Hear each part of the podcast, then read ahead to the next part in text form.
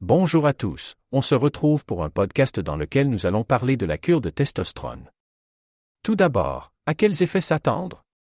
Utilisée comme complément alimentaire ou simplement comme stéroïde hors alimentation, la testostérone offre de nombreux effets positifs pour prendre beaucoup de masse musculaire ou relancer la libido en très peu de temps. Mais, ces effets peuvent aussi induire des effets secondaires facilement évitables si on prend le temps de s'informer et de bien définir son programme de prise de masse sèche. Combiner la testostérone et d'autres stéroïdes. Pour augmenter les effets, certains athlètes n'hésitent pas à combiner plusieurs stimulants pour augmenter les effets.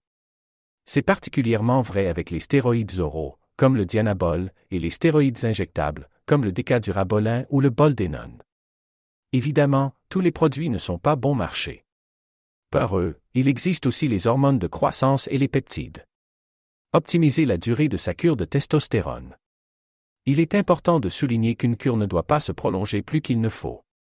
Il faut respecter un certain cycle dans la prise et permettre au corps de s'habituer aux doses qu'il a reçues. Lui prendre de la masse et de la stocker dans la durée. C'est pour ça que la durée idéale pour une cure se situe entre 8 et 12 semaines. Si la durée de la cure de testostérone est trop courte, le cycle ne laissera pas le temps aux stéroïdes anabolisants de faire profiter pleinement le corps de tous ses bienfaits. Par contre, si la durée de la cure de testostérone excède 12 semaines, ce sera trop long. Et la prise commencera à devenir dangereuse. Le corps s'habitue et lorsque vous vous arrêterez, il ne saura plus se protéger. Et, quand vous redémarrez une nouvelle cure, celle-ci prendra plus de temps à faire effet. De toute façon, si vous dépassez 12 semaines, le résultat ne sera pas meilleur. En effet, les résultats du stéroïde diminuant après 6 à 8 semaines. Son effet anabolisant est moins marqué. Quelques risques et comment les éviter Prendre de la testostérone peut se révéler dangereux si on n'est pas vigilant ou qu'on ne suit pas le dosage indiqué. Surtout, les effets secondaires de la testostérone sont très nombreux.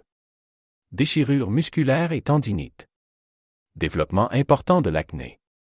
Développement de sein chez l'homme. Maux de tête et troubles du foie. Stérilité et impuissance. Virilisation extrême chez les hommes et les femmes. Pour en savoir plus, n'hésitez pas à consulter notre article, lien dans la description.